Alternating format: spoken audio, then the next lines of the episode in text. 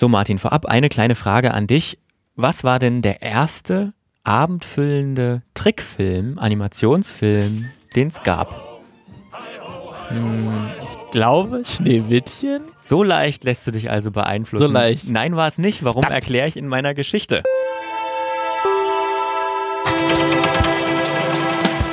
Ja, aber bis dahin müsst ihr euch noch ein kleines bisschen gedulden, denn meine Geschichte folgt heute erst später, denn Mm. Martin Was steigt heute ein ein. Teaser, was ein Wahnsinn, Teaser, oder? was der Lukas da wieder rausgeholt hat aus allen dramaturgischen äh, Podcast-Regeln. hat er da gerade die Karte gezogen. Äh, ja, willkommen beim äh, Filmmagazin. Äh, wir sind mittlerweile bei Folge 72 angekommen, haben wir gerade gerade gemerkt beim, Ja. beim Vorbereiten, ähm, beim technischen Vorbereiten. Äh, schon eine ganz schöne Anzahl angekommen. Ähm, wir haben uns dieses Mal wieder ein Thema ausgesucht, was wir sogar schon mal beackert haben. Wir sind wie wie Wiederholungstäter, kann man sagen. Ja.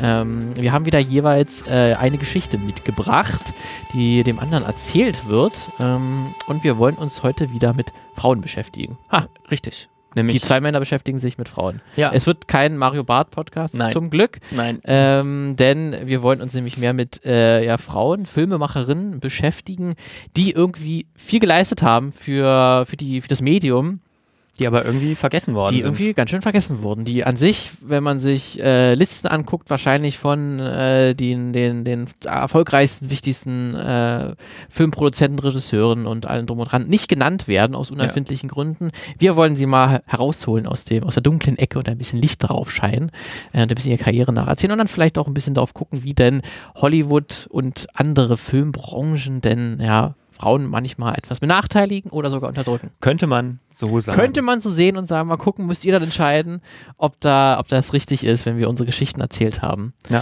Äh, ob das denn auch stimmt. Ich bin Lukas, du bist Martin. Wir sind beide freie Journalisten ähm, aus Dresden, um uns kurz vorzustellen. Und wir erzählen uns einmal in der Woche, nee, einmal alle zwei Wochen, jeder eine Geschichte, bringt eine mit, ein bisschen recherchiert. Und heute fängst du an. Wir wechseln uns ab. Und ich weiß nicht, worum es geht. Du hast mich zwar schon einmal ganz kurz gespoilert, aber ich habe leider, ich habe das alles schon wieder vergessen. Ja, du folgst dieser Person ja eigentlich auch auf Twitter. Ich, ich weiß es nicht. du weißt es nicht, weil Nee. du einfach, einfach anklickst, äh, wen du willst, aber es nicht Ja. wirklich richtig liest dann. Ja, ja. Ja, aber äh, es soll heute um eine Frau gehen, ähm, die es tatsächlich gewagt hat, Männerfilme zu drehen Mhm. und sich dann danach auch noch zu beschweren. Tatsächlich, das ist, war sehr frech von ihr, ähm, weil als anhand äh, ihrer Karriere kann man, glaube ich, ganz gut nachvollziehen, so welche Mechanismen es äh, gerade in Hollywood gibt, ähm, die halt irgendwie äh, herrschen, um halt weibliche Regisseurinnen bewusst und unbewusst irgendwie zu benachteiligen oder halt auch zu unterdrücken. Und dass man bis heute halt es relativ wenige bekannte weibliche Regisseurinnen gibt, ähm, die auch gerade große Filme machen. Ähm, ich möchte so diesen, diese These mal so in den Raum stellen und diese, diese möchte ich anhand der Karriere von Lexi Alexander erklären. So heißt die gute Dame. Ähm, sie kommt aus Mannheim, ist dort geboren. Mhm. Ihre Mutter kommt aus Deutschland, ihr Vater aus Palästina. Ähm, sie war, was ist so ein bisschen, was in jedem, jeder Biografie, jedem Artikel gleich mit als erstes darsteht oder auch schon in der Überschrift. Ähm, sie ist eine frühere Martial Arts Champion, ähm, hat ein paar in den 90er Jahren einige Wettbewerbe dort äh, gewonnen. Gerade so Kickboxen war so ihre, ihre Richtung, wie sie gegangen ist, konnte auch einige andere Nahkampftechniken und könnte uns beide wahrscheinlich innerhalb von zwei Sekunden äh, windelweich prügeln. Was keine Kunst ist, muss man jetzt mal ehrlich ja, sagen. das stimmt. Aber es ist trotzdem beeindruckend, auf jeden Fall. Ähm, und sie hat dann aber irgendwann gemerkt, ähm, dass man so als äh, Martial Arts äh, Champion, oder wenn man das professionell machen möchte, nicht wirklich viel Geld verdienen kann. Äh, weil da, außer wenn man irgendwelche etwas größeren Wettbewerbe gewinnt, kann man da eigentlich keine Preisgelder oder irgendwie eine Art Sponsorvertrag bekommen. Ist relativ schwierig. Deswegen hat sie sich so in Richtung Stunt, das Richtung Stuntgeschäft orientiert, wollte da so ein bisschen als Stuntfrau Geld verdienen und hat dann tatsächlich auch äh, das geschafft und zwar relativ ganz, ganz lustig. Sie hat während eines Kickbox-Events hat sie Chuck Norris kennengelernt Okay. und der fand sie tatsächlich ziemlich cool. Äh, hat gesagt, hier, aus dir könnte echt was werden. Ich, hab, ich glaube an dich, wenn du, wenn du ins, ins Stuntgeschäft gehen möchtest. Ich glaube, du hast das Zeug, so O-Ton, äh, zu der weiblichen Jean-Claude Van Damme. Aha. So hat er das wohl gesagt, äh, laut Alexander. Äh, und Norris hat sie sogar dann so toll gefunden, dass er sogar ihre Green Card äh, gesponsert hat. Ähm, also kurz für die Leute, die es nicht wissen, wenn man in Amerika quasi einwandern äh, möchte, äh, wenn man nicht äh, in Amerika direkt geboren ist, dann braucht man sozusagen die Green Card, dann hat man einen unbegrenzten Aufenthalt. Und zum Arbeiten auch. Und zum das, ne? Arbeiten ne? auch besonders braucht. Ansonsten ist es relativ schwierig, in den USA Geld zu verdienen, legal. Ähm, und da braucht man, muss man nachweisen, dass man an sich finanziell unabhängig ist oder jemand jemanden hat, der einen finanziell unterstützt, wenn man halt. Wenn das Chuck Norris ist. Und das war in dem Fall, war das Chuck Norris, der gesagt hat, ich bezahle dich, äh, falls, du, falls du irgendwie kein Geld verdienen kannst in den USA. Ähm, deswegen ist sie dann mit 19 Jahren nach Amerika gegangen und hat dort eine Weile als Stuntfrau gearbeitet. Unter anderem äh, hat sie bei der äh, Mortal Kombat Live Tour äh, mitgearbeitet. Ähm, also Mortal Kombat ist ein Videospiel, äh, seit, auch seit den 80ern, glaube ich, Ende der 80er kam der erste Teil raus. Ähm, dieser gab es dann auch eine Live-Stunt-Show, was man wahrscheinlich hier in Deutschland unter in Potsdam kennt, wenn man das Filmstudio besucht, gibt es auch mal so eine Stunt-Show. Das gibt es auch in Amerika. Und sie hat, war auch äh, bei Batman und Robin, dem 90er äh, Jahre mit äh, George Clooney Batman-Film, war sie auch als Stuntfrau mit dabei. Mhm. Ähm, und hat tatsächlich auch, um sich ein bisschen Geld zu verdienen, US Marines im Hand-to-Hand-Combat trainiert. Nur, wenn es weiter nichts Wenn es weiter nichts ist. Hat also den, den harten Leuten beigebracht, wie man andere hart, harte Leute windelweich prügelt. ähm, und sie hat aber dort bereits bei ihrer Arbeit als Stuntfrau schon gemerkt, dass Männer und Frauen unterschiedlich behandelt werden, weil bei Stuntmännern äh, war es häufig so, dass sie, wenn sie ihre Stunts äh, gemacht haben, dass sie dann unter ihrer Kleidung noch so eine Polsterung hatten oder abfederndes Material, was sie tragen konnten. Das war bei Frauen ein bisschen schwierig, weil die mussten bei diesen ganzen Stuntshow immer relativ knappe Kleidung tragen oder halt hm. Unterwäsche irgendeiner Art und Weise äh, oder irgendwelche Röcke. Ähm, und deswegen war es dann nicht möglich, diese, diese abfedernden Materialien noch unter, unter der Kleidung zu setzen. Was hätte man sonst gesehen? Ähm, und da wurde aber trotzdem gesagt, ja, kannst du dich trotzdem mal aus dem zweiten Stock schmeißen. ähm, das ist jetzt nicht das Problem, oder? Und da hat sie schon gemerkt, okay, äh, irgendwas ist ja ein bisschen komisch. Ähm, das finde ich eigentlich nicht so geil. Ähm, und sie nahm dann irgendwann später, hat sich dann durch ihre Arbeit als Stuntfrau, hat sich so ein bisschen Wunsch entwickelt, so ein bisschen ins, ins Filmgeschäft mehr zu gehen, so mehr ins, in die ja, Filmschaffungsrichtung. Sie hat dann Schauspiel Schauspielunterricht genommen. Dabei hat sie aber gemerkt, na, Schauspielerin ist irgendwie nicht das Wahre, ich will eher Regisseurin werden. Ähm, das ist eigentlich wirklich meine Beruf und darauf habe ich Bock. Und sie hat sich dann wirklich das Ziel gesetzt, ich möchte einen, einen Kurzfilm machen, der, äh, der für den Oscar no nominiert wird, weil mhm. äh, dann werde ich, dann habe ich es direkt geschafft und, und habe dann quasi vorgesorgt, dann will mich jeder haben. Die hat sich deswegen verschiedene Kurzfilme angeschaut, die Ende der 90er, Anfang 2000er ähm, so den Oscar gewonnen haben ein bisschen zu analysieren, was mag denn die Academy? Ähm, und sie hat dabei dann festgestellt, dass der letzte Oscar, äh, Kurzfilm-Oscar, der den gewonnen hat, der letzte Kurzfilm, den Oscar gewonnen hat, der war 38 Minuten lang und hat im amerikanischen äh, Süden gespielt, in so einer Pri Provinzregion. Und genau so ein Film hat sie dann auch gemacht, der genau 38 Minuten ging. Äh, der Name war Johnny Flinton. Da geht es um einen äh, Boxer, ähm, der quasi in sehr ärmlichen Verhältnissen aufwächst und der dann eigentlich denkt, dass er es geschafft hat, aber ihn dann ein sehr tragisches Schicksal ereilt. Ich möchte mal jetzt nicht spoilern. Den kann man sich auch auf Vimeo komplett anschauen, den Film, wenn man den mhm. sehen möchte. Johnny Flinton, muss man da einfach eingeben. Und tatsächlich hat sie es geschafft. Sie waren tatsächlich für den Oscar nominiert, hat ihn dann aber nicht gewonnen. Ähm, die hat ihn auch um den, hat ihn alles auch aus eigener Tasche finanziert. 35.000 US-Dollar okay, hat er gekostet. Den hat sie dann auch aus ihrer äh, Arbeit als Martial Arts äh, Lehrerin äh, dann auch äh, finanziert. Ähm, und ist dann auch so passiert, dass sie dann nach dieser Oscar-Nominierung, obwohl sie nicht gewonnen hat, äh, sehr viele Skripte angeboten bekommen äh, hat. Da waren natürlich jetzt keine großen Blockbuster dabei, aber schon deutlich mehr Arbeit. Der Plan ist irgendwie aufgegangen. Ist schon. auf jeden Fall aufgegangen, kann man sagen. Ähm, und sie hat danach dann in den nächsten Film, den ersten Langfilm, den sie gemacht hat, der ist auch äh, recht bekannt, der heißt Hooligans hier in Deutschland. Ja. Ähm, der ist mit Elijah Wood und äh, Charlie Hunman. Ähm, ist relativ bekannter Film, glaube ich, auf jeden Fall, der halt dann die äh, britische Hooligan-Fußballszene äh, durchleuchtet. Und das Ganze basiert auch, da äh, hat Lexi Alexander auch auf wahren Begebenheiten, hat sich da von ihrem wahren Leben auch inspirieren lassen. Denn in Mannheim war sie auch Teil der Hooligan-Szene für, für ein paar Jahre, ähm, weil sie sozusagen, sie gesagt hat, da war jetzt so weniger unbedingt die Gewalt für, für sie jetzt das Interessante, sondern dann dieser Zusammenhalt zwischen dieser Gruppe, mhm. ähm, weil sie hatte jetzt von, weil sie war, wurde von ihrer Mutter alleine aufgezogen, sie hatte da so nicht so den, den elterlichen Rückhalt unbedingt, deswegen hat sie sich in so einer Gruppe angeschlossen und hat dort gesehen, dass sie da sehr zusammengehalten haben. Das war für sie zu die Zeit sehr interessant. Sie ist dann aber, hat dann immer mehr gefremdelt mit dieser Hooligan-Szene, besonders nachdem dann äh, die Gruppe einen anderen Fan tatsächlich auch verprügelt hat, der aber eigentlich kein Hooligan war und das ist eigentlich so ein Kodex unter Hooligans, dass sich die nur untereinander prügeln. Das ist okay, aber man keinen Unbeteiligten. Äh, das ist dann aber doch passiert und aufgrund dieses Vorfalls hat sie sich dann zurückgezogen. Ähm, sie hat dann aber diese Erfahrung dann in, in den Film Hooligans dann auch mitverarbeitet. Dieser äh, Film, der war unter Kritikern sehr beliebt. Äh, der hat bei dem South by Southwest Filmfestival, das ist auch um, recht bekannt, das ist nicht das, das größte Filmfestival, aber schon eins der größeren. Ja. Er hat sich tatsächlich den Hauptpreis äh, und den Publikumspreis gewonnen. Ähm, das hat auch vorher keinen Film geschafft, tatsächlich. Ähm, also schon ein großer, großer Publikumsliebling, kann man, kann man sagen.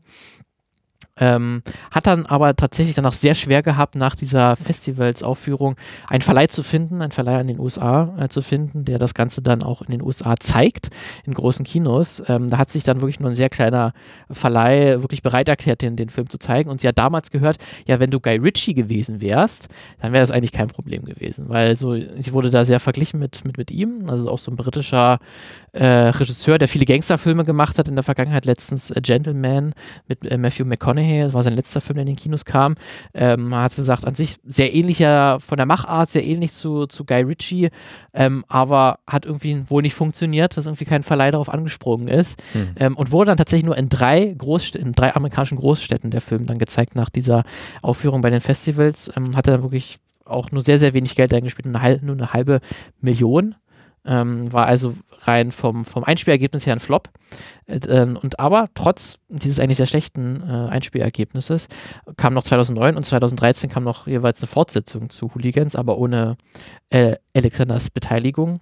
Ähm, da wusste, weiß sie selber so nicht, warum. Sie wurde da auch nie gefragt, ob sie denn den, den, den, den machen möchte. Okay. Ihr wurde immer gesagt, dass die Filme nie Geld eingespielt haben, auch der zweite, dritte Teil nicht. Ist ein bisschen komisch, wenn man dann auch zwei Fortsetzungen macht. Ja. Ähm, das Studio hat sich dann halt irgendwie auch die Rechte gesichert, dann auch ohne sie äh, eine Fortsetzung zu machen.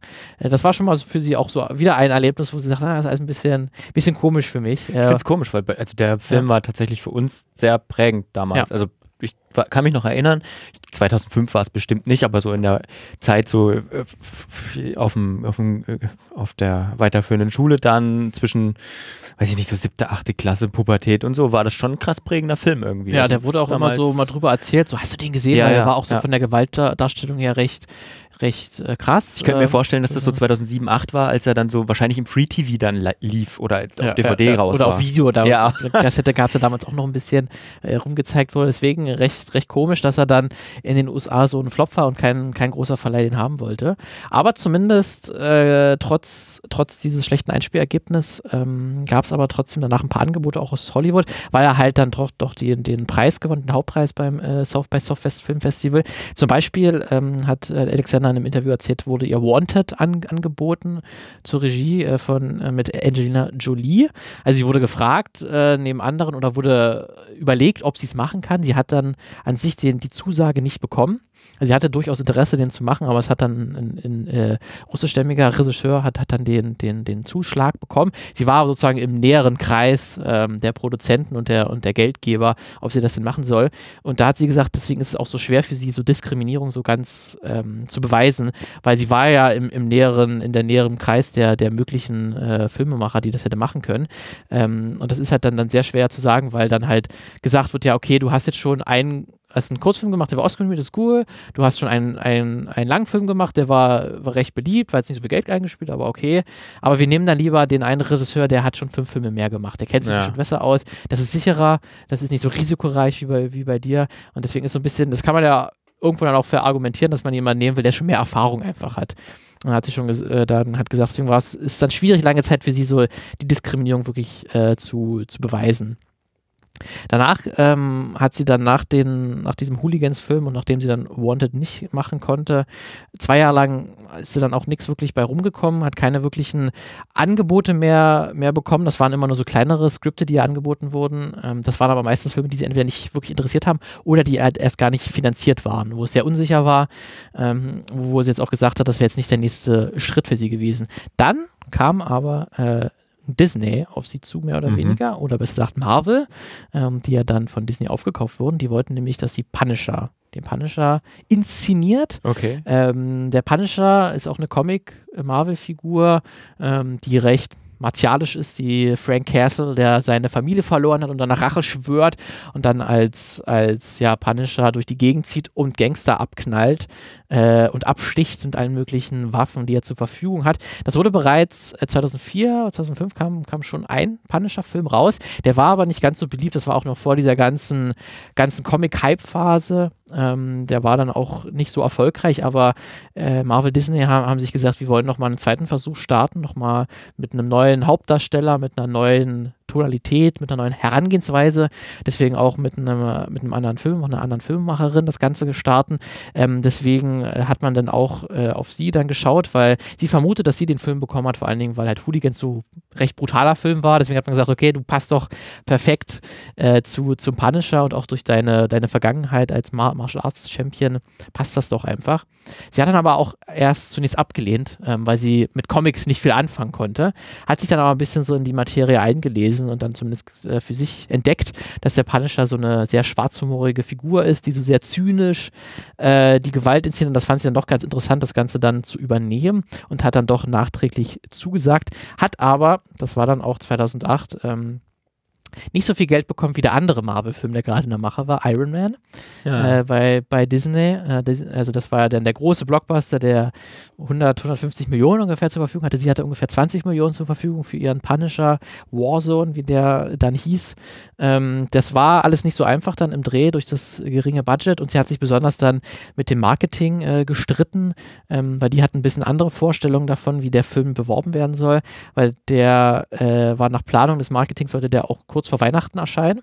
Und da hat sie gesagt, das ist eigentlich totaler Quatsch äh, das zu machen, weil es ist, nicht so, so der Familienfilm. ist nicht so ganz der Familienfilm. Das war halt auch tatsächlich ein Film, der ab also äh, R-Rating bekommen hat in Amerika, also ab 16 bei uns, also schon ja, sehr ab 18, glaube ich. oder sogar 18 bei uns auf, Mhm. in, in Deutschland. Also auf jeden Fall ähm, in Amerika ist R-Rating 17. Ähm, ab 17 freigegeben und deswegen auch recht blutig und so. Deswegen vor Weihnachtszeit hm, ist das so schlau. Sie hat sich da sehr mit denen gekabbelt, aber Ende hat er natürlich das, Mar das Marketing den längeren Hebel und hat dann gesagt, nee, der kommt raus. Dann ist der Film rausgekommen und war, Überraschung, eine. Katastrophe. Ah, Äh, hat nur 8 Millionen am Startwochenende eingespielt, was jetzt für Disney Marvel Verhältnisse sehr, sehr schlecht ist. mh. Zum Vergleich, Iron Man ähm, hat dann ein, ein paar Monate davor 310 Millionen, äh, Millionen am, am Startwochenende eingespielt. Ein großer Unterschied. Ähm, Kritiker ähm, haben zwar sehr so in den, so die ersten Kritiken, wenn man sich die durchliest, die haben zwar sehr die Action gelobt des Films, waren aber auch ein bisschen sehr ja, erschrocken aufgrund des zynischen, brutalen Grundtenors des Films, wie gesagt. Meine Mutter würde zu dem Film sagen, Schießfilm. da wird ordentlich Zu Recht, geballert. zu Recht. absolut zu Recht. Ähm, da ist die Story, kann man, kann man ignorieren. Ähm, die ist nicht besonders erwähnenswert, aber die Action, da ka- sieht man schon den, den Hintergrund von äh, Lexi Alexander, die hat das schon echt drauf. Und vor allen Dingen halt dieser, wenn man darauf steht, halt dieser sehr zynische, ja, etwas schwarzhumorige Grundtenor des, des Films. Das heißt, es gibt mehrere Szenen, wo Leute einfach auf brutalste Art und Weise die Köpfe explodieren, das aber so übertrieben ist, dass man darüber auch lachen kann. Ähm, das war aber halt zu der Zeit, wo das rauskam und an Vorweihnachtszeit vielleicht nicht das cleverste, dort, das dort zu veröffentlichen. Ähm, das war dann aber so katastrophal, dieses äh, Startwochenende, dass dann am Montag danach, nachdem diese 8 Millionen dann äh, ja so schwarz auf weiß stand, hat sich ihr Agent von ihr getrennt. also ihr Hollywood-Agent, der ja eigentlich die Jobs besorgt. Er sagt, hat, ja gut, mit dir wird das nix. Ähm, deswegen lassen wir das. Ähm, danach, aber in den Jahren danach, hat sich Warzone, Punisher Warzone, so ein bisschen zu einer Art Kultfilm entwickelt. So von Leuten, die das dann doch noch entdeckt haben und gesehen haben. Also gerade so ein prominenter Fürsprecher ist Patton Oswald, ist auch ein großer Filmnerd und Stand-Upper in, in Amerika. Den kennt man hier in Deutschland als, äh, in, hat er in King of Queens äh, mitgespielt. Und äh, der hat zum Beispiel auch den, sehr dafür gesorgt, dass man so ein bisschen den Film wiederentdeckt, Mhm. weil man doch gesagt hat, so von der reinen Inszenierung der Action her ist das schon echt ein cooler Film. Und der ist so ein bisschen Guilty Pleasure, ähm, sagt man. Also an sich ein dummer Film schon, ja, aber der macht halt irgendwie Spaß, ähm, wenn man sowas, sowas mag. Ähm, das war aber für sie, für, für Lexi Alexander schon ein schwerer Schlag. Da hat sie jetzt quasi so die erste Möglichkeit, einen Studiofilm zu machen in Auftrag von Disney, aber es ist nichts geworden aus den Gründen, die ich genannt habe. Und deswegen hat sie danach wirklich sehr, sehr schwer gehabt, dass nochmal Studiobusse auf, ihr, auf sie zukommen und sagen, hier willst du nicht diesen Film machen. Deswegen hat sie an sich jahrelang nichts von Belang gemacht. 2010 erschien in, ein Film, der direkt auf DVD erschienen ist, Lifted hieß, hieß der, ist auch nicht wirklich der, unbedingt der Rede wert. Ähm, das war wirklich für sie sehr, sehr schwer, sich da rauszuarbeiten aus diesem ähm, kommerziellen Misserfolg. Sie ist dann 2014 wieder in die Schlagzeilen gekommen. Da hat sie einen Blogpost auf ihrer, auf, ihrem, auf ihrer Webseite geschrieben über dann Sexismus in Hollywood und ihre, ihre bisherigen Erlebnisse. Ähm, ein paar Sachen davon, die ich halt schon auch erwähnt habe, hat sie darin niedergeschrieben. Und das ist so ein bisschen viral gegangen, dieser, dieser Blogpost. Das war dann auch noch äh, vor Weinstein und vor der ganzen Oscar so White-Diskussion, aber hat schon mal so vorgestochen und hat schon mal ähm, ja gesagt, was, was schon schief läuft in den, in den äh, im amerikanischen Filmbusiness. Ähm, und sie hat da zum Beispiel auch erzählt, dass, dass Frauen nach ihrer Wahrnehmung, ähm, also Regisseurinnen, so in zwei Kategorien eingeteilt werden: schwierig oder unentschlossen. Ist so für was, was sie häufig gehört hat. Ähm, und sie hat dann auch auf Twitter begonnen, ja, aktiver zu werden und so Geschichten über ihren Alltag als Re äh, Regisseurin zu, zu teilen und hat halt sehr offen über Sexismus und Rassismus in Hollywood gesprochen und auch darüber, ähm, weil sie ja, ähm, ja halb Palästinerin ist oder durch ihren Vater da auch geprägt ist, ähm, dass sie gerade auch schlimm findet, wie arabischstämmige Personen in, in Filmen dargestellt werden. Gerade in Hollywood ist er dann häufig Terrorist. ist ja meistens die eine Rolle, die die, die zugesprochen bekommen.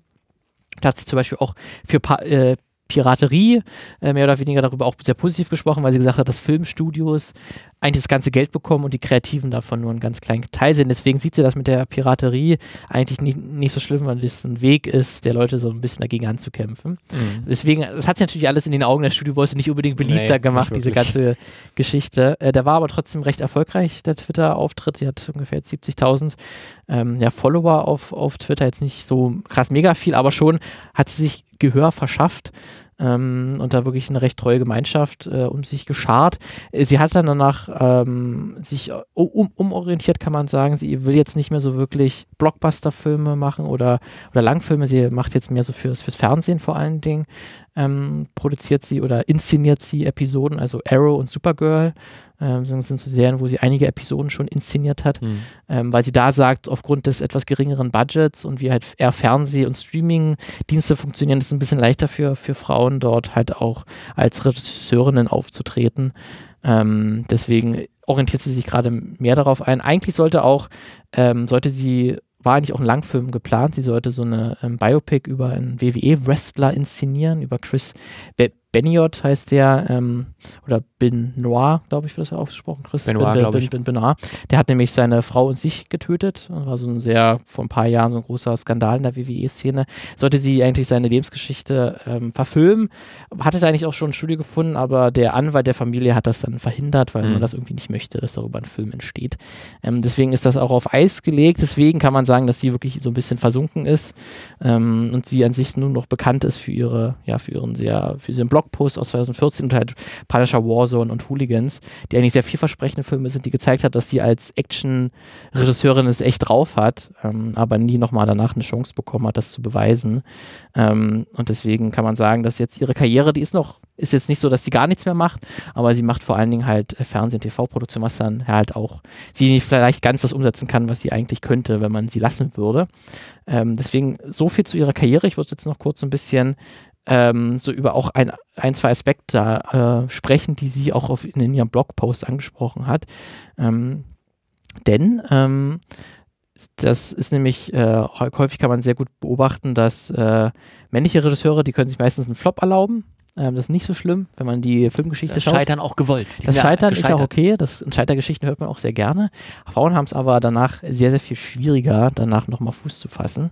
Mhm. Ähm, und das ist auch sehr faszinierend, dass gerade was ihr passiert ist, dass sie eigentlich einen sehr erfolgreichen Film gemacht hat, der äh, bei einem Filmfestival ausgezeichnet wurde, sehr beliebt war und dass sie danach aber nicht wirklich sofort den nächsten Big Budget Blockbuster-Film alleine hatte, im Gegensatz zu Männern. Ähm, da gab es nämlich auch eine Studie, ähm, die mal, die mal durchgeführt durchgeführt wurde. Und dort wurde ermittelt, dass eigentlich, dass bei sehr vielen bekannten US-Filmhochschulen und anderen Universitäten, die irgendwie halt Filmleute und Filmemacherinnen ausbilden, dass dort das Geschlechterverhältnis relativ ausgeglichen ist. Also zum Beispiel bei der USC School of Cinematics sind 46 Prozent der Absolventinnen weiblich. Mhm. Äh, und bei der New York University Tisch School of Arts sind es sogar 51 Prozent. Krass, okay. Ähm, und diese Studie hat auch ermittelt, dass Frauen und Männer in etwa der gleichen Zeit ihr Studium absolvieren und danach ihren ersten größeren Film drehen, der dann auch auf größeren Festivals gezeigt wird. Also Nur da gibt Frauen geht es da nicht weiter. Genau. Und genau danach ist dann der große Unterschied. Ähm, Männer können danach, werden meistens von, von Disney, Warner, Paramount, Universal angeworben und machen danach einen großen Film. Also ein Beispiel dafür wäre Fluch der Karibik 5, Jurassic World, Skull Island, Thor 3, Spider-Man Homecoming, Captain America 2 und 3 und Avengers Infinity War und Endgame sind quasi die Regisseure, also die Russo Brothers zum Beispiel als ein Beispiel, die wurden sozusagen von Marvel abgeworben, die haben davor eigentlich nur Community, diese Sitcom, amerikanische Sitcom, haben die als Produzent mitbegleitet, haben danach nicht wirklich was von Belang gemacht, wurden aber von Marvel entdeckt äh, und durften danach diese erfolgreichsten Filme aller Zeiten äh, drehen. Hat wie gesagt auch, auch äh, Godzilla zum Beispiel, ähm, Edwards, auch wenn das an sich jetzt unabhängig von der Qualität, das sind ja teilweise echt gute Filme, die dann diese Indie, Indie-Regisseure dann, dann, dann machen. Ähm, aber für Frauen hört es dann, dann meistens auf, was da auch für, für Lexi Alexander so ein Paradebeispiel ist, ist Mary Herron die hat American Psycho inszeniert Ende der 90er Jahre mit Christian Bale. Also und ein Film, der wirklich kritikermäßig absolut gefeiert wird, auch immer noch hochgehalten wird. Ein Film, der auch immer eigentlich besser wird, äh, je älter er ist, der immer mehr Aktualität auch bekommt, ähm, der auch durch seine sehr gewaltvolle Darstellung auch damals sehr große Kontroverse ausgelöst hat, aber an sich ein aus filmischer Sicht sehr beeindruckender Film. Und Mary Herron hat danach nie wieder was von, von Erwähnenswertes gemacht. Äh, sie macht heute auch nur hauptsächlich Fernsehproduktion, hat danach nie irgendwie einen Absprung geschafft. Und sie sagt eigentlich, das ist absoluter Skandal, dass sie nie irgendwie danach einen großen Film mehr machen durfte oder das nie angeboten bekommen hat. Ähm, man, muss, man muss, glaube ich, immer zum Verständnis dazu sagen, das liegt nicht an den Frauen dann dass die sich nicht genug gekümmert hätten oder sonst was. Ja, also sowas war halt auch Lexi Alessanders äh, Erfahrung, dass ja. sie halt nie die Möglichkeit groß bekommen hat, halt dieses eine mit, mit Marvel, aber selbst da hat sie ja nicht die, das zur Verfügung gehabt, was, was ja. Iron Man im gleichen Jahr hatte an, an Kohle und halt auch, auch an Marketing-Cleverness, sag ich mal, das auch entsprechend zu, zu bewerben, dass das auch verschaffen kann. Und sie sagt auch, äh, was sie häufig gehört hat, äh, ist halt, dass Frauen nicht interessiert sind an Action- und Blockbuster-Filmen. Die machen halt mehr so die Frauenfilme, ähm, hm. so hm. Liebesfilme und so. Sagt sie aber, das ist auch ganz schöner Quatsch. Sagen die Männer. Sagen die Männer? Sagen das die ist Männer. auch ein ganz, ganz, ganz schöner Quatsch, wenn man mal wirklich drauf schaut. Wer macht denn Frauenfilme jetzt mal in, in Anführungszeichen? Also wenn man sich jetzt mal Young Adult, das Young Adult Genre anschaut, also Tribute von Panem, Hüter der Erinnerung, Divergent, Rubinrot, Fifty Shades of Grey, Twilight, sag ich mal, kann man sagen, das sind ja alles Filme, die wurden, äh, sind also für, früher Bücher gewesen, die von Frauen, von, von Schriftstellerinnen geschrieben wurden und die sich ja, wenn man das so einteilen möchte, eher so ein weibliches Publikum ansprechen. Kann natürlich auch Männer schauen, das ja, und das ist ja eigentlich auch alles nur künstliche, künstlich eingeteilt worden, aber orientieren sich ja mehr an, an Frauen, wenn man das so sagen möchte. Äh, und die ganzen Filme, die verfilmt wurden, sind alles größtenteils Männer, die hm. das inszeniert ja. haben. Ähm, also ein bisschen komisch eigentlich, warum ja. inszenieren das dann eigentlich auch keine Frauen, wenn das dann naja. die Frauenfilme sind? Ist halt echt, müsste man, also kann man sich auch sparen zu gucken, wahrscheinlich ab einem gewissen Budget ein paar hundert Millionen, 200 Millionen Dollar irgendwie mhm. ist da keine Frau mehr in der engeren ja. Auswahl. Und da frage ich mich, halt sitzen dann die, diese Studio-Bosses, sitzen die dann so da und sagen, nee, das, also, das können wir jetzt nicht, das geht nicht. Damit such mal lieber irgendeinen Mann von der Filmhochschule. Ja. Der also es ist auch, äh, die 100 erfolgreichsten Filme, davon sind 4% von Frauen inszeniert hm. worden. Ähm, das sind die Statistiken. Ähm, ich habe auch einen Artikel gefunden, da wurde Jennifer Lee äh, zitiert. Jennifer Lee ist eine der wenigen Regisseurinnen, die einen Film gemacht haben, der über eine Milliarde eingespielt hat. Eisprinzessin 1 und 2 sind hm. das. Aber auch nicht alleine, in Co-Regie. Äh, der andere mhm. war, ein, war ein Mann. Lustigerweise, die anderen, der andere Film, Captain Marvel, der über eine Milliarde eingespielt hat, der wurde von, äh, lass mich kurz nachgucken, äh, Anna, Anna, Anna Bowden, genau so heißt die Regisseurin von Captain Marvel, aber auch nicht die alleinige Regisseurin, auch Co-Regie mit einem Mann zusammen. Ähm, sind bisher sozusagen die einzigen drei Filme, also Eisprinzessin 1 und 2 und Captain Marvel, sind die drei Filme, die bisher von Frauen mit inszeniert wurden, die über eine Milliarde eingespielt haben. Ansonsten alle Milliardenfilme von, von Männern.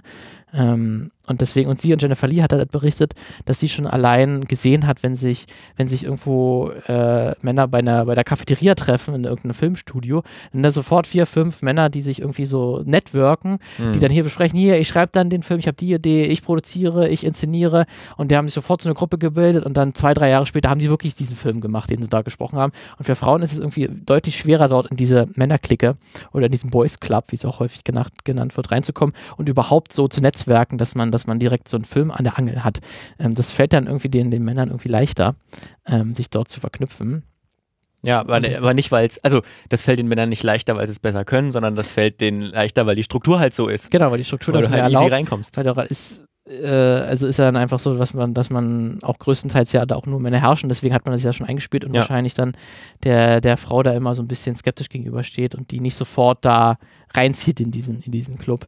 Ähm, deswegen sagt äh, äh, Lexi Alexander hat dann auch gesagt, dass es gibt zwar so eine Filmfonds, speziell für, für weibliche Filmemacherinnen oder auch Filmemacher, äh, die jetzt nicht weiß, heterosexuell sind, ähm, die auch Filme finanzieren halt, aber es sind halt alles dann kleinere Sachen, die halt nicht so eine Blockbuster-Qualität haben, die dann halt auch den Hollywood-Boss natürlich nur beweisen, weil die spielen natürlich dann nicht das, die große Kohle ein und sind dann für Hollywood-Boss eigentlich nur der Beweis, dass eigentlich nur weiße Männer Filme machen können, die viel Geld einspielen. Hm. Deswegen ist sie das auch ein bisschen skeptisch gegenüber. Ähm, sie glaubt aber daran, was sie für ein positiver Punkt ist durch ihre Erfahrung, dass gerade Social Media ähm, und die Öffentlichkeit äh, da Druck ausüben kann, weil Hollywood wird sich von innen nur sehr schwer ändern. Da gibt es nur die kleinen Schritte, sondern sie sieht dann mehr so den Druck von außen, der dort eine Veränderung schaffen kann ähm, und hofft darauf, dass dadurch halt was entstehen kann und dass irgendwann mehr weibliche Regisseure auch die dicken Blockbuster halt inszenieren dürfen. Hm. So. So, das war meine äh, Geschichte. Vielleicht ganz kurz noch eine Empfehlung ähm, an eine Folge, die wir im August gemacht haben. Da geht es um Filme mit winzigem Budget, da geht es auch um Gatekeeper.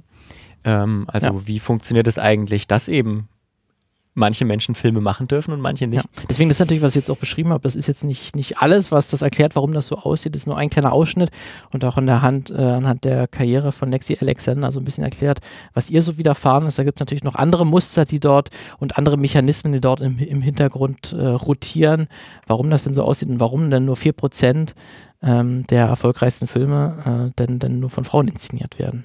Hm. Ja, vielen Dank für die Geschichte und jetzt kurz erstmal schnell in eine neue Werbung rein. Hier ist eine neue oh, Werbung für euch. Und damit herzlich willkommen im Werbeblock.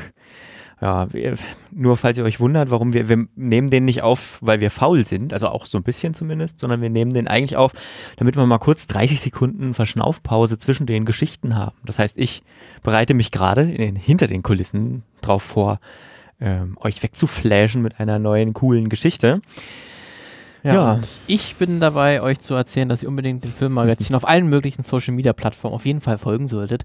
Also da hätten wir Facebook, Twitter, Instagram, äh, Spotify.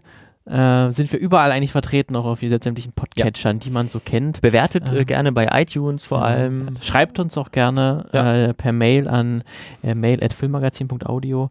Äh, wir sind jederzeit bereit, euch zu antworten, wenn ihr uns auch Kommentare schreibt auf filmmagazin.audio, unsere Webseite, wo auch jede Folge mit einem wunderschönen Cover zu sehen äh, sind. Deswegen ähm, schreibt uns, bewertet uns, hört uns. Und ich bekomme gerade hier eine Nachricht von, von mir aus dem Hintergrund. Oh. Ich bin jetzt fertig mit der Vorbereitung oh, für die Lukas Folge. aus der Zukunft hat uns gesagt, er ist fertig. Hören Dann wir gehen mal, wir mal, hören wir mal hin. Ich bin der Lukas aus der Zukunft und ich bin uh, tatsächlich jetzt. Jetzt bist du Lukas der Gegenwart. Ja, ist gerade transformiert. Crazy. Also, Martin, ich habe es ja vorhin schon kurz an, angespielt, ganz, ganz, ganz, ganz am Anfang. Ähm, der erste abendfüllende Animationsfilm der Welt. Hi ho, hi ho, wir sind vergnügt und ja, da eigentlich sagt mir dann die, die, die, jede Hochschule, jede Filmhochschule wahrscheinlich sagen, ja, das war Schnippchen ja. von Walt Disney. Ja. Äh, ist wahrscheinlich in Amerika auch Common Sense so ein bisschen. Das stimmt nur leider nicht. Denn wenn man sich die Filme anschaut, die bis heute noch erhalten sind, dann ist der älteste noch abendfüllende, ja, der älteste noch erhaltene abendfüllende Spielfilm, Animationsfilm meine ich, ähm, in einem kleinen abgedunkelten Studio in Potsdam entstanden tatsächlich. Ah. Ähm, sagen wir, es war jetzt, es ist jetzt mal Herbst 1925. Bis zur Veröffentlichung des Films sind es nur noch wenige Monate und eine Frau mit streng nach hinten gebundenen Haaren arbeitet an einem Tisch, der ist ähnlich wie unser Produktionstisch. Ähm, da ist ein Loch drin, nur bei uns, wo das, wo das Mischpult dann drin ist, ist bei ihr eine Glasplatte drin. Der Tisch sieht auch äh, tatsächlich gar nicht so aus wie ein Tisch, sondern eher wie ein Schrank. Der hat vier hohe Stangen ähm, als Beine, die bis unter die Decke reichen. Dazwischen sind immer wieder mehrere Tischplatten eingebaut, also eher so, naja, sag ich mal so Einlegeböden von Regalen und überall sind, sind ähm, ja rechteckig ausgeschnittene Löcher drin mit Glasplatten, sodass man durch die einzelnen Ebenen des Tisches eben durchschauen kann. Von oben bis unten auf den Boden durch. Und ähm, unten auf dem Boden steht dann eben ein Scheinwerfer und strahlt Licht durch diese Platten und oben in der Mitte unter der Decke ist eine Kamera befestigt. Die zeigt nach unten, filmt quasi in Richtung Scheinwerfer durch diese Glasplatten durch. Und die Frau, von der ich gesprochen habe, die arrangiert jetzt auf den unterschiedlichen Glasebenen kleine schwarze Figuren. Zwei ähm, Assistenten helfen ihr dabei und ihr Mann, der betreut die Kamera. Und wenn ein Bild fertiggelegt ist, dann wird die Kamera ausgelöst und danach wird die Figur dann um einen kleinen Millimeter weiter bewegt und dann ähm, wieder belichtet und immer so weiter. Also Stop-Motion-Verfahren kennt man ja. Und die kleinen Figuren, die sind auf dem Film, dadurch, dass das Licht eben von unten, von hinten kommt, im Prinzip nur noch als Schatten erkennbar. Sie sind flach, bestehen aus einer Mischung aus Pappe und Blei und haben eben bewegliche Gelenke. Vielleicht haben, hat der eine oder die andere von euch im Kindergarten mal sowas ausgeschnitten, so, so kleine ähm, bewegliche Puppen eben. Und ähm, die Frau hat eben vorher in tage- und wochenlanger Handarbeit diese Figuren ausgeschnitten, genauso wie den Hintergrund. Der besteht so aus halbdurchsichtlichen, ähm, halbdurchsichtigen Silhouetten und feststehenden Objekten. Die könnte man oder die hat man damals äh, als orientalisch beschrieben. Das sind Prinzessinnen, Wunderlampen, arabische Prinzen.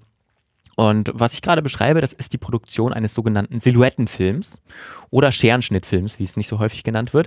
Die Einzelbilder sehen dann zusammengefügt am Ende so aus, wie man das aus Schattenspielen kennt. Ähm, und explizit beschreibe ich die Produktion des Films Die Abenteuer des Prinzen Ahmed. Ist einer der ersten Filme, die nicht nur zweidimensional mit Schatten arbeiten, sondern eben durch diesen Animationstisch, den ich gerade beschrieben habe, der auch lange Zeit Walt Disney zugesprochen wurde als Erfindung, ähm, der mit unterschiedlichen Ebenen eben ähm, noch nicht Dreidimensionalität erzeugt hat, aber dass Figuren eben auf verschiedenen Ebenen mhm. hintereinander auf Layern ähm, arbeiten konnten, sogar quasi dreidimensional dann im Prinzip. Der Name der Frau, die für diesen Film verantwortlich war, ist Charlotte Reiniger. Oder Lotte, wie sie genannt wird. Und die Abenteuer des Prinzen Ahmed ähm, wird eigentlich ihr wichtigster Film. Uh, vielleicht sage ich kurz was zum Biografischen von Lotte Reiniger. Die wird am 2. Juni 1899 in Charlottenburg geboren. Das hat damals noch nicht zu Berlin gehört. Und ihre Begeisterung für Film wurde schon in ihrer Jugend geweckt und zwar bei einem Vortrag des damals berühmten Regisseurs, Schauspielers und, Schauspielers und Drehbuchautoren Paul Wegener im Jahr 1915. Mit ihrem Vater ist er außerdem als Kind oft in Ateliers unterwegs und ähm, in der Kunstakademie. Und schon damals hat sie angefangen, Schattentheater zu entwerfen, also kleine Schattentheater gebaut. Und Lotte fängt dann später auch an in der Schauspielschule von Wegener schneidet dann von den SchauspielerInnen, die dort lernen und ihren charakteristischsten Rollen ähm, Silhouetten und spielt die sozusagen nach und erregt damit tatsächlich auch Wegeners Aufmerksamkeit, darf ähm, so mit ihrem Scherenschnitt sogar an einem ersten Filmauftrag arbeiten, bei dem sie die Zwischentitel für einen seiner berühmten Filme schneidet und zwar Rattenfänger von Hameln. Wir erinnern uns, es ist natürlich Stummfilmzeit und da brauchte man dann eben diese Zwischentitel, wo dann eben äh, Text stand, den Figuren sagen. Und da hat sie eben sehr kunstvoll diese Zwischenschnitte ähm, gemacht. Durch ihre Arbeit und durch Wegner ähm, entsteht dann auch Kontakt zum Institut für Kulturforschung in Berlin und dessen Atelier für experimentelle Animationsfilme, das gerade gegründet wurde. Wegner schrieb damals als Zitat, ähm, hier wenn ihr da so experimentelle Filme macht, dann nehmt um Gottes Willen dieses verrückte Silhouettenmädchen, macht die Figuren flach, legt, so, legt sie auf so ein Ding und lasst sie einen Film machen. Ähm, also er hat sich schon da früh, früh, unterstützt. Ja, ja, dieses Institut für Kulturforschung darf man sich jetzt aber auch nicht wie sowas staatliches, so ein Institut, ne, so Max Planck oder so vorstellen. Das ist eher so ein Zusammenschluss von Kreativen, die gemeinsam rumexperimentieren, dann auch als Verein ähm, das wäre eigentlich auch nochmal eine ein, eigene Folge wert, aber ja, Lotte Reiniger sagte irgendwann mal über dieses Institut, wir waren damals wie Hippies, zwar nicht so bunt angezogen und mit langen Haaren, aber wir standen außerhalb der Industrie. Also es ist sehr kreativ Berlin so. Na, dort produziert sie ähm, im Dezember 1919 ihren ersten Silhouettenfilm tatsächlich, Das Ornament des verliebten Herzens. Und viele weitere werden folgen.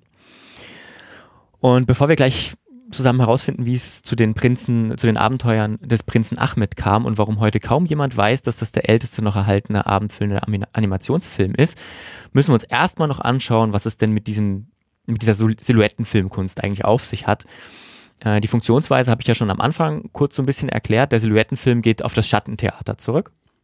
Das äh, hat eine jahrhundertalte Tradition, eher im chinesischen ähm, und, und äh, indischen Raum, in Südostasien. Äh, Mitte des 17. Jahrhunderts kam es dann wahrscheinlich über Tunesien nach Europa und wurde hier durch so fahrende Schauspielgruppen, ne, die von Ort zu Ort gezogen sind, so ein bisschen zirkusmäßig, ähm, verbreitet. Und Anfang des 20. Jahrhunderts ähm, wird in Deutschland eben dieses Schneiden, dieses Ausschneiden von Silhouetten und Schattenspiele bauen zu einer Art handwerklicher Volkskunst, die vor allem aber von Frauen ausgeübt wird. Und ist damit auch so eine, ein kleines bisschen eine Art Self-Empowerment, könnte man sagen, weil ähm, denn Frauen, die durften damals eben keine, in Anführungsstrichen, echte Kunst machen, eigentliche Kunst ausüben, schon gar nicht professionell, ne? weil kein Zugang zu, zu Hochschulen und so weiter. Nee, nee und äh, der, der, der, der große na, es ist kein, also nee, Witz ist es nicht, sondern das eigentlich Schlimme ist, dass dieser Scherenschnitt deswegen ausgeübt worden durfte, ähm, weil es da, weil der, da wurde es nicht so eng gesehen, denn ähm, die Arbeit mit der Schere ist ja Teil der Hausarbeit. Hm. Lustigerweise, das ist ja die gleiche Begründung, warum äh, viele Frauen auch Cutterin waren, ganz in ja. der Frühzeit. Also das Cutten war ja früher noch wirklich, dass man mit der Schere halt Film ja. geschnitten hat, durchgeschnitten hat und neu zusammengeklebt hat, um halt die Szenen rauszuschneiden, die man nicht haben wollte. Und das haben früher sehr oft Frauen gemacht, war halt genau mit der Begründung, ja. ist ja Hausarbeit im Prinzip. Das gleiche können wir die Frauen nehmen. Lustigerweise deswegen gibt es dann in den, wo es dann etwas digitalisierter wurde, wo das dann am Computer mehr oder weniger passiert ist, waren dann trotzdem noch relativ viele Cutterinnen aktiv. Hm. Und das war eine der wenigen wenigen Orte für Frauen auch in der Anfangszeit oder in den, in den 40er, 50er, 60er Jahren dann auch ein Ort, wo Frauen auch wirklich kreativ arbeiten durften, weil das nicht als kreative Arbeit gesehen wurde, das Cutten. Ja, Wahnsinn eigentlich. Lotte Reiniger jedenfalls, die meistert diese Kunst und baut ihr Können immer weiter aus und am Institut für Kulturforschung ähm, lernt sie dann auch ihren zukünftigen Ehemann kennen, Karl Koch. Die beiden heiraten auch 1921 und er wird fortan auch ihr Arbeitspartner. Ähm, das meiste an Filmen, was danach kommt, produzieren die beiden zusammen. Sie ist diejenige, die die Ideen und Figuren und Geschichten liefert. Und er kümmert sich meistens um ähm, die Technik, um die Aufnahmeleitung. Und ähm, um die beiden herum entsteht an diesem Institut in Berlin auch so ein Kreis an mh, sich so gegenseitig sehr inspirierenden Menschen, ne, die an unterschiedlichsten Projekten arbeiten, wo man dann auch voneinander profitieren kann, mit den eigenen Filmen. Nicht unbedingt Geld verdient, was, ähm, was Lotte und, und also Lotte Reiniger und Karl Koch auch nicht gemacht haben. Die haben mit diesen experimentierfreudigen Filmen, sag ich mal, nur relativ wenig Geld verdient und eben nebenbei ähm, noch als Lehrerin an, an einer privaten Schule gearbeitet, ähm, für, man könnte sagen, eine Art Mäzen in Potsdam. Ähm, der ist gleichzeitig auch der Schulgründer und seine Kinder gehen eben auch zu dieser Schule, die sie unterrichten.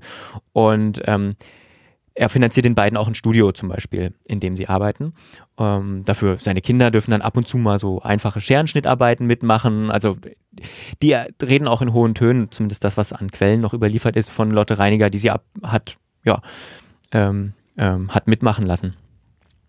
Ähm, Lotte und, und ihr Mann haben aber auch in den frühen 20ern noch anders ihr Geld verdient, zum Beispiel, also auch mit Filmen, mit Werbefilmen dann aber. Beispielsweise gibt es einen Werbefilm ähm, für Nivea Hautpflege, auch als äh, Silhouettenfilm mhm. oder auch ein anderer über ähm, Schokolade. Und äh, Lotte Reiniger bleibt auch dem Theater immer sehr verbunden. Also sie arbeitet als Ausstatterin für Inszenierungen zum Beispiel, ähm, lernt auch Bertolt Brecht darüber kennen und so weiter. Also das war irgendwie so goldene 20er-Klischee. Ne? Ähm, es gab aber auch Rückschläge. Zum Beispiel ihr erster abendfüllender Animationsfilm. Die Abenteuer des Prinzen Ahmed. Die Produktion des Films dauert drei Jahre. Für die, also es waren, war sie und ihr Mann plus noch zwei Assistenten, wie ich vorhin schon gesagt habe. Die Produktion geht von 1923 bis 1926. Ähm, sie schneiden, arrangieren, filmen, sind noch ein paar andere KünstlerInnen involviert, zum Beispiel Walter Ruttmann. Das ist auch ein ganz wichtiger Filmpionier dieser Zeit. Der hat immer mit so ganz ähm, interessanten Belichtungseffekten gearbeitet. Ähm, Wolfgang Zeller ist auch ein sehr bekannter Komponist zu dieser Zeit. Der komponiert die Musik dafür, für ein großes Orchester übrigens ausgelegt. Und ähm, auch so, dass man es, der Film ist auch ein bisschen so, nicht so stummfilmmäßig produziert, so dass du halt sagst, okay, das ist der Film und dazu wird irgendeine Musik gespielt, sondern die Musik muss wirklich passen. Also es ist schon auch viel, was, was, was äh, später dann auch bei Disney passiert. Klar, da ist schon kein Stummfilm mehr, aber die Musik bei Disney, die gehört auch immer perfekt zu der mhm. Szene. Und wenn ein Hase läuft, dann wird die Musik auch schnell und so weiter. Und genauso ähm, ist es dort eben auch. Ähm, wenn der Geist aus der Wunderlampe aufsteigt, dann hört man eben das auch in der Musik und sieht das dann auch in Walter Ruttmanns ähm, ähm, Effekten. Und dann kommt es eben zur Uraufführung. Am 2. Mai 1926 ist die. Es wird wahrscheinlich ein Vormittag gewesen sein. Das heißt, es sei eine Matinee-Vorstellung gewesen, was ja meistens so Vormittag oder früher, früher Nachmittag war. Und ich stelle mir das so ein bisschen, bisschen so vor. Ähm, man trifft sich, ist gut angezogen, trinkt vielleicht noch ein Säckchen zusammen. Das Ganze war übrigens in der Berliner Volksbühne damals. Ähm, die Anwesenden haben sich wahrscheinlich auch gekannt, denn geladen waren vor allem Gäste aus der Film- und Theaterbranche, RegisseurInnen, Leute vom Theater, SchriftstellerInnen. Und dann wurde eben, das Orchester spielt sich gerade ein und dann wurde in den Saal gerufen und das Licht wurde gedimmt und die Vorhänge gehen zur Seite. Sicherlich stand auch ähm, überall Zigarettenrauch in der Luft, denn ähm, alle haben natürlich damals geraucht, auch innen. Und dann startet eben der Film.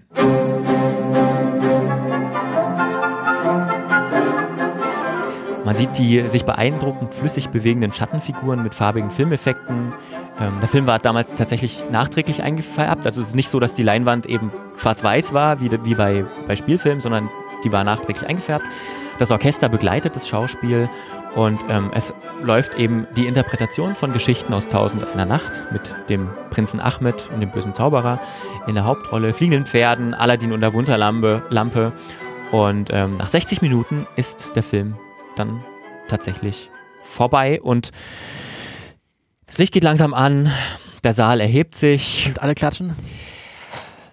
Ich habe überlegt, ob ich ein klatschendes, äh, ein Klatsch-Sound ähm, abspiele, aber ich war mir nicht ganz sicher.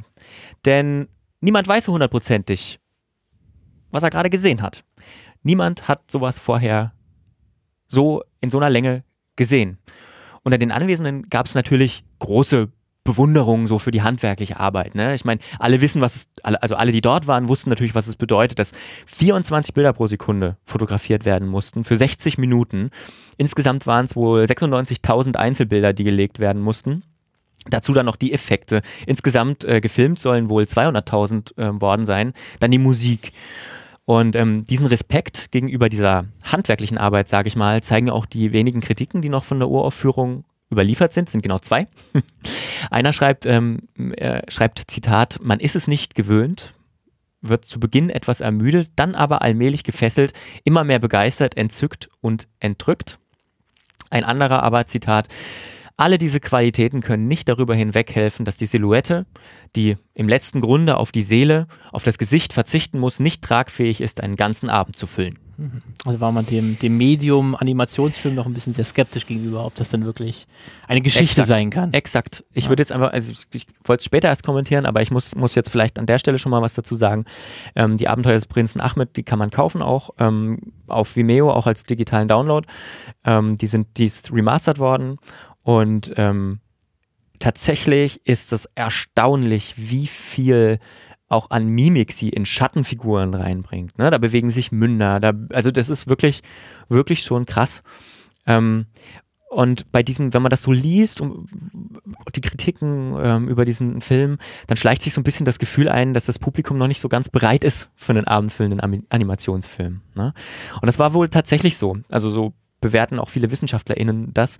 Äh, man muss sich nämlich überlegen, Animationsfilme waren zu dieser Zeit wirklich eher so zehn Minuten lang, liefen im Vorprogramm zu großen Filmen oder eben als sogenannte Zwischenfilme bei so einem Double Feature. Ähm, für solche Filme gab es auch keine Verleihstruktur, jetzt vielleicht als ganz irdisches Problem. Ne? Es gab solche Filme einfach nicht. Ähm, bei dem Film speziell kommt noch dazu, man brauchte dafür ein ganzes Orchester, sonst funktioniert die Musik einfach nicht. Und das alles führte eben dazu, dass er, wenn überhaupt, nur in großen Kinosälen hätte gespielt werden können. Und das ist halt nicht passiert. Er ist dann tatsächlich nur ähm, in wenigen Kinos gelaufen, in Berlin, ähm, nur in ganz großen Kinosälen ähm, und nur ein paar Mal. Der Verleih hat dann noch versucht, irgendwie durch Umschnitte und Kürzungen den irgendwie ähm, an den Markt, den der Bestand irgendwie anzupassen. Das ruinierte dann wohl aber auch irgendwie Inhalt und Gesamtkunstwerk. Ähm, darüber beschwerte sich sogar Bertolt Brecht in einem Leserbrief. man könnte, äh, man könnte sagen, auf einer kommerziellen Ebene ist die Abenteuer des Prinzen Ahmed absolut gescheitert. Und ja, wie, wie geht es jetzt weiter? Ähm, die Abenteuer des Prinzen Ahmed, wie gesagt, Geld verdient haben sie nicht, aber ein Massenpublikum auch nicht wirklich erreicht. Na, es ist, weiß ich nicht, wie macht man dann weiter? Also irgendwie ist, glaube ich, die Antwort. Das Leben geht weiter, auch für Lotte Reiniger und ihren Mann Karl Koch. Ähm, und am Ende hat sie das vielleicht gar nicht so hart getroffen. Weil, wie gesagt, finanziell waren sie jetzt von dem Film nicht abhängig. Da hätten sie das gleichen Kopf in den Sand stecken können, 1923 wahrscheinlich schon. Ähm, und von der künstlerischen und handwerklichen Betrachtung her war das, ist es wirklich immer noch auch ein grandioser Film. Ne? Ich meine, klar, man muss den auch kritisch einordnen, diese ganze, dieser ganze Orient-Fokus auf das Exotische in mhm. Anführungsstrichen und so weiter, das ist absolut nicht mehr zeitgemäß. Ähm, aber ich sag mal, von der, von der Kunstfertigkeit und von der Animationstechnik, da muss wirklich auch Disney zehn Jahre später erstmal rankommen. Ne? Oder beziehungsweise ist das. Man muss überlegen, da liegen zehn Jahre Filmentwicklung dazwischen. Klar, Disney hat Farbfilm, Disney hat ähm, Tonfilm, aber es ist trotzdem grandios animiert. Ne? Und in den folgenden Jahren, äh, die haben sich auch davon nicht beirren lassen, offenbar. Ähm, in den folgenden Jahren entstanden noch zahlreiche andere Filme am Tricktisch der beiden. Die meisten haben auch so Märchenthemen und mythische Themen. Mozart spielt immer eine große Rolle, denn Lotte Reiniger war eine große Mozart-Liebhaberin. Und 1935 dann, zwei Jahre nachdem die Nazis an die Macht gekommen waren, verlassen Lotte und Karl Deutschland. Ähm, sie sind zwar nicht direkt Verfolgte des Regimes, allerdings ähm, die Kreise, in denen sie sich bewegten, genossen beim Regime jetzt, sag ich mal, also wirklich zynisch gesprochen, kein großes Ansehen. Lotte hat später mal gesagt, sie habe Deutschland verlassen, weil ihr Zitat diese Hitler-Veranstaltung nicht passte und weil ich sehr viele, viele jüdische Freunde hatte, die, ähm, ich nicht, die ich nun nicht mehr Freunde nennen durfte. Zuerst gehen die beiden nach London, dann nach Paris, später nach Rom und Venedig. Immer arbeiten sie auch an Filmen, also sie verdienen nicht hauptsächlich damit Geld, ähm, viel, arbeiten auch viel fürs Theater, aber es entsteht in dieser Zeit, entstehen immer in jeder Stadt auch Filme. Zu Weihnachten 1943 kehren die beiden dann zurück nach Berlin, vor allem weil es Lottes Mutter ähm, nicht gut geht, weil die sehr krank ist und dort allein lebt. Äh, dort produziert sie dann tatsächlich auch noch einen weiteren Film, ähm, um sich finanziell, diesmal wirklich mit dem Film finanziell über Wasser zu halten, Die Goldene Gans ähm, nach den Gebrüdern Grimm. Und 1948 verlassen sie dann endgültig Berlin für immer und siedeln über nach London. 1961 enden dann, äh, ach, enden, ich hab, 1961 werden die beiden dann britische StaatsbürgerInnen. Technisch verändern sich die Filme in dieser Zeit natürlich auch. Sie werden erstmal wirklich, also echtfarbig. Ähm, Tonfilme sind ja schon seit den 1920er Jahren, seit Ende der 1920er Jahre. Und Lotte Reiniger produziert jetzt auch öfter mal fürs Fernsehen, fürs britische Fernsehen.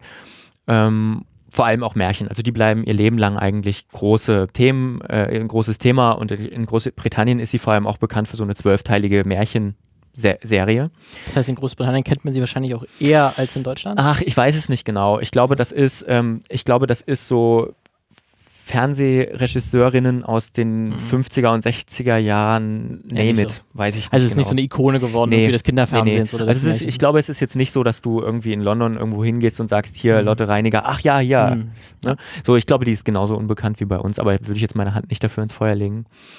Ähm, Karl Koch, also Lotte Reinigers Mann, stirbt dann 1963 schon. Ähm, sie arbeitet aber immer weiter, reist auch um die Welt, Italien, Frankreich, Türkei, Kanada, USA, hält Vorträge über ihre Kunst. Ähm, bis 1979 ähm, arbeitet sie weiter an Filmen. Da ähm, stellt sie ihren letzten großen Farbfilm The Rose and the Ring fertig für das National Film Board of Canada und kommt 1980 dann zurück nach Deutschland, übersiedelt wieder zurück zu einem befreundeten Pfarrer und, ähm, und Schattenspieler ähm, dort lebt sie dann äh, noch ein Jahr. Im selben Jahr, also 1980, ähm, hat sie übrigens auch das Bundesverdienstkreuz überreicht bekommen. Lebt in Dettenhausen bei Tübingen äh, und äh, dort auch bis zu ihrem Tod am 19. Juni 1981. Und jetzt die große Frage, warum wissen wir bis heute so wenig über sie, über Lotte Reiniger? Ich glaube, zuerst mal spielt da sicherlich eine Rolle, dass ihre Filme nie die großen kommerziellen Knüller waren. Ne? Also ich meine, die war vielleicht äh, bei Fritz Lang auch nicht unbedingt so. Das, das spielt dann vielleicht auch mit rein, dass der eben so ein großer Mann war. Ne? Metropolis war ja auch ein finanzieller Flop. Ähm, dann kommt dazu, dass, ähm, dass diese ganzen Filme aus der Weimarer Zeit, Babelsberg war ja damals quasi das, oder war Hollywood damals zumindest um Längen voraus, ähm, vergessen wurde irgendwie über die Nazi-Zeit, die hat dazu beigetragen und der Krieg natürlich auch. Und da hat man diese ganze deutsche Filmtradition in den 20ern natürlich ziemlich vergessen. Und ähm, Filme wie die von Walt Disney eben wurden die neuen, ich sag mal jetzt Popkultur prägenden großen Produktionen. Ähm, und in dieser Zeit fangen eben auch ähm, Kinder an, sich als Publikum zu etablieren. Das gab es in der Weimarer Zeit nicht. Das Zielpublikum waren immer Erwachsene. Und erst in dieser Disney-Zeit wird auch ähm, in den 30ern, glaube ich, erst Kinder als Zielgruppe. Ich meine, das hat sie damals ja auch leichter erreicht. Ne? Irgendwann dann kommen auch noch Fernseher hinzu und so weiter. Dann konnte zu Hause geguckt werden. Und Kinder rücken erst dann immer mehr in, in, in den Fokus von MacherInnen. Und das gerade für Animationsfilme sind Kinder natürlich ein riesiger Motor gewesen. Ähm, nicht kleinreden will ich, dass Lotte Reiniger eben auch eine Frau war. Ähm, und die Filmgeschichtsschreibung, die sehr männlich dominiert ist, Frauen gerne ignoriert, wie wir ja schon äh, in vorherigen Folgen nachgewiesen haben. Und was ihr Gesamtwerk angeht, ist vielleicht auch einfach noch so, so ein irdischer, irdisches Problem, kann man glaube ich sagen. Ähm, das war lange Zeit einfach auf viel zu viele Archive verteilt in Europa. Also in Deutschland natürlich ein Teil ihrer Arbeit, in Italien, in Frankreich, in Großbritannien. Und im Krieg ist dann auch viel zerstört worden. Also dieser, dieser Zweite Weltkrieg ist natürlich auch kulturell ein riesiger Einschnitt gewesen. Ähm, und deswegen lange vergessen worden. Ja, und trotzdem ist Lotte Reiniger in der Filmwissenschaft zumindest eine anerkannte Größe. Es ist mir jetzt nicht sonderlich schwer gefallen, da tatsächlich auch Bücher und Aufsätze über sie zu finden. Ähm, auch Teile ihrer Filme gibt es mittlerweile, habe ja schon gesagt. Ähm, man kann sich als digitale Kopie oder sogar als Blu-ray ähm, die Abenteuer des Prinzen Ahmed ähm, kaufen in einer restaurierten Version von 1999, ähm, was nicht selbstverständlich ist für Filme aus den 20ern. Und ähm, es gibt auch mittlerweile eine Doku, äh, von Arte ist die produziert worden, die gibt es auch auf DVD. Und ähm, ja, Lotte Reiniger kommt eben so, glaube ich, so ein bisschen Stück für Stück immer mehr ins kulturelle Gedächtnis, so ein bisschen zurück. 2018 gab es sogar ein Google-Doodle zu ihren mhm. Ehren, also diese kleinen, ähm, da wo normalerweise das Google-Logo ist auf google.com, gibt es ja manchmal so kleine, zu besonderen Jubiläen und da war eben, ähm, war eben, ich glaube, ein Geburtstag war es nicht, aber es war irgendwie. Ein Todestag oder so? Nee, auch nicht. Ähm, es war, glaube ich, irgendwie Veröffentlichungstag von irgendeinem Film oder so. Und dann hat eben das Google Doodle Team, da gibt es wirklich ein Google Doodle Team, das nur für diese Doodles äh, zu, äh, verantwortlich ist, hat eben einen Silhouettenfilm gedreht. Tatsächlich ausgeschnitten und da gibt es eine schöne, okay. da gibt es eine schöne, ähm, schönes Making-of, ja. das verla- verlinke ich in den Show Notes. Auf YouTube natürlich. ähm, ja der, so kamen dann die Abenteuer des Prinzen Ahmed dann irgendwie auch später noch zu einer großen ähm, Würdigung, denn er wurde Anfang der 2000er als einziger Animationsfilm aus Deutschland unter die 100 besten abendfüllenden Animationsfilme der Welt gewählt. Hm, so, ja, das äh, war die Geschichte über Lotte Reiniger und ihren Silhouettenfilm und eine vergessene Autorin, ähm, Filmautorin ja, die aus der Weimarer Zeit. Die zumindest ja jetzt langsam wieder entdeckt wird und ja. ihren Platz bekommt. Ist wahrscheinlich dann der Vorteil, wenn du dann wirklich einer der ersten bist oder die erste, die ein bisschen eine neue, neue Form in einem, in, einem, in einem Medium entdeckt, wie man das auch darstellen kann. Hm. Das ist dann, wenn das dann entdeckt wird, dann ist das nochmal so ein Aufsehenerregnis hier. Das war wirklich die erste, ja. nicht, nicht Walt Disney. Ähm, und auch so ein kleines bisschen mit die einzige. Also ähm, es gibt dann in dieser Doku auch so eine Art Ausblick, ähm, wo, wo, wo man sieht, ähm, was das so bedeutet. Und ich sag mal, in diesem deutschen Kontext gab es wenige Silhouettenfilme und auch später ist es natürlich heutzutage relativ out, sage ich mal, so Scherenschnitt zu machen. Ähm, aber es hat wohl, ähm, ihre Filme sind wohl auch in, vor allem in, ähm, so in, in, in Südostasien sehr inspiriert aufgenommen worden und beliebt und viele Tricktechnik, die dort, die es dort gibt, basiert wohl auch ein Stück weit auch mit auf ihrer Arbeit. So, also ähm, also doch auch eine sehr einflussreiche Person, ne, die ja. dann doch über die Grenzen von Deutschland äh, hinaus ihren Einfluss zeigt. Auf jeden Fall. Äh, große Empfehlung, schaut es euch einfach mal an, wenn es euch interessiert. Ähm, sehr, sieht sehr, es ist sehr, immer noch ziemlich gut, finde ich. Das war das Filmmagazin für heute. zwei Geschichten über ähm, zwei Frauen. Zwei Frauen, die zwei Karrieren vergessen sind. Vergessen worden, vergessen absichtlich vergessen werden, ja, wer weiß. Ähm, ja, lasst euch. Könnt dann auf jeden Fall, wenn ihr noch nicht die erste Folge zu unseren äh, vergessenen Frauen gehört habt, könnt ihr das gerne auch machen. Das ja. kam vor ein paar Wochen äh, raus. Einfach mal in eurem Podcast-Catcher ein bisschen Im zurück, im Juli ja. äh, zurückscrollen. Da haben wir uns schon auch mit, eigentlich hat Lukas sich mit der Pion, äh, Pionierin der, des, des Filmgeschäfts und des Filmbusiness ja. beschäftigt, sozusagen die erste Frau, die überhaupt ein fiktionales Werk geschaffen hat. Nicht nur die erste Frau, sondern die, der erste also, Mensch überhaupt, der, der einen fiktionalen Mensch, Film produziert genau. hat. Und ich habe mich mit dem einem blinden Fleck im, im, im neuen deutschen Film beschäftigt ähm, einer Bewegung, die quasi den, auch, auch wieder den deutschen Film eigentlich so ein bisschen auf, wieder auf die Landkarte der internationalen, äh, des internationalen Filmpublikums gebracht hat, aber größtenteils eigentlich nur männliche Regisseure dann gefeiert ja. hat. Hört rein, schreibt uns gerne eure Empfehlungen, ähm, wen wir auch porträtieren können hier ja. mal und ähm, wir hören uns dann in zwei Wochen wieder. Macht's gut. Tschüss. Eine Einfachtonproduktion 2020.